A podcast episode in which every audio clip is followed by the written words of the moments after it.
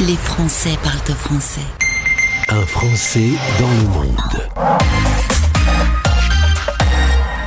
On prend la route de la Birmanie. Aujourd'hui sur Stéréo Chic, c'est en Asie du Sud-Est, frontière avec l'Inde, le Bangladesh, la Chine, le Laos et la Thaïlande.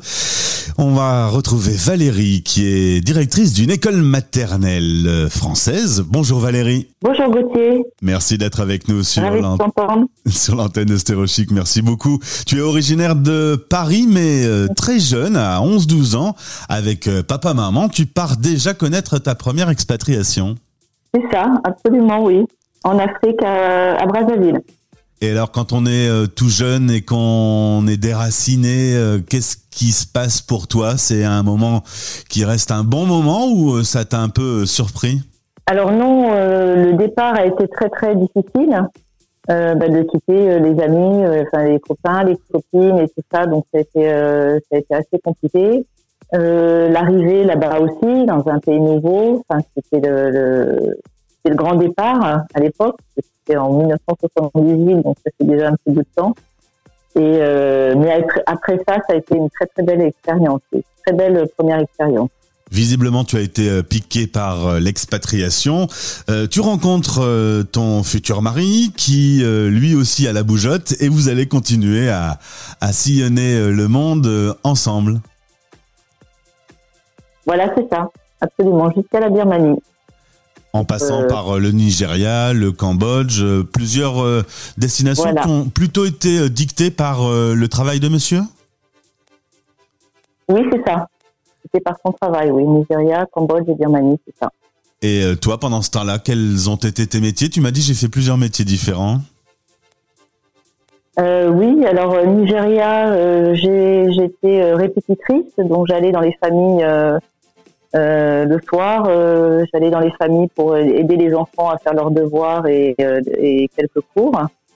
Et puis euh, Cambodge, j'ai travaillé dans une euh, galerie de, je vendais des peintures, voilà, C'est une galerie de peinture. Donc autre expérience et euh, autre pays et autre expérience, Et autre très expérience, aussi.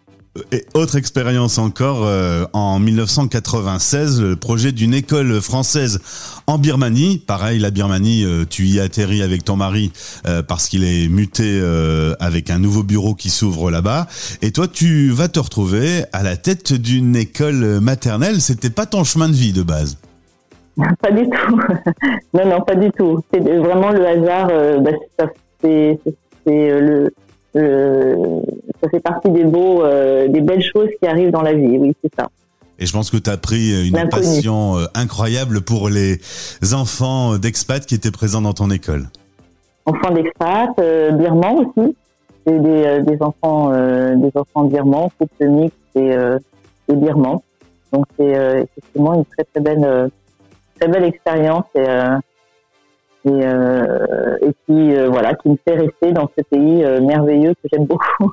Alors tu dis que c'est un, un pays où les gens sont très gentils, euh, une, euh, un, un plaisir de, de vie, un partage qui est présent euh, entre les Birmans et, et, et toi. Voilà, c'est un pays où tu t'es senti euh, vite à l'aise. Oui, c'est absolument ça. Parce que les Birmans sont des gens très curieux. Euh, ils sont très accueillants, euh, très très curieux de qui on est, comment euh, voilà qui on est, comment on vit, comment on a vécu avant, euh, pourquoi on est ici. Euh, et ils donnent leur amitié et quand ils donnent leur amitié, c'est pour la vie. Donc c'est vrai, j'ai euh, toujours encore aujourd'hui des euh, de grandes amitiés avec les Birmans. En 98, une première crise économique et puis euh, surtout depuis euh, début de l'année 2021, euh, un coup d'État. Euh, la mode a été à ce moment-là pour les expats de quitter le pays. Beaucoup sont partis. Oui, absolument, oui. Depuis, déjà, le Covid a, a fait partir pas mal de, de gens et d'entreprises. Et effectivement, le, le coup d'État a accéléré les choses. Alors aujourd'hui, là, beaucoup de gens sont partis. Aujourd'hui, tu as décidé, toi, de rester prioritairement pour les enfants que tu aimes tout particulièrement et pour ce projet euh, d'école qui s'appelle les Cahiers Dorés. C'est vraiment, tu, tu y tiens. C'est, Oui. presque un acte de résistance que de rester en Birmanie. Oui, c'est absolument ça. Et euh, je, je veux rester et je resterai. coûte que coûte, je resterai, je résisterai. L'économie est à l'arrêt. Tu as peu d'enfants, euh, comme on le disait, la plupart sont partis. Euh, comment ça se passe une, journée euh, pour toi à la direction de cette école? Ah ben c'est très très calme, mais pour le bien des enfants, pour en tout cas pour ceux qui restent et qui ont besoin d'être d'être ensemble, parce que c'est ça qui est important, surtout en maternelle. Le fait d'être de- d'avoir été isolé déjà pendant euh, plusieurs mois, ça a été aussi compliqué pour les enfants. Et euh, le fait que l'école soit ouverte, c'est important d'avoir une pour eux d'avoir cette routine, même s'ils sont très peu nombreux, d'avoir cette routine euh, quotidienne, de venir à l'école et de, de, voilà, de ne pas rester enfermé à la maison, à tourner en rond. euh. donc euh, c'est très important. Donc c'est pour ça que je le fais.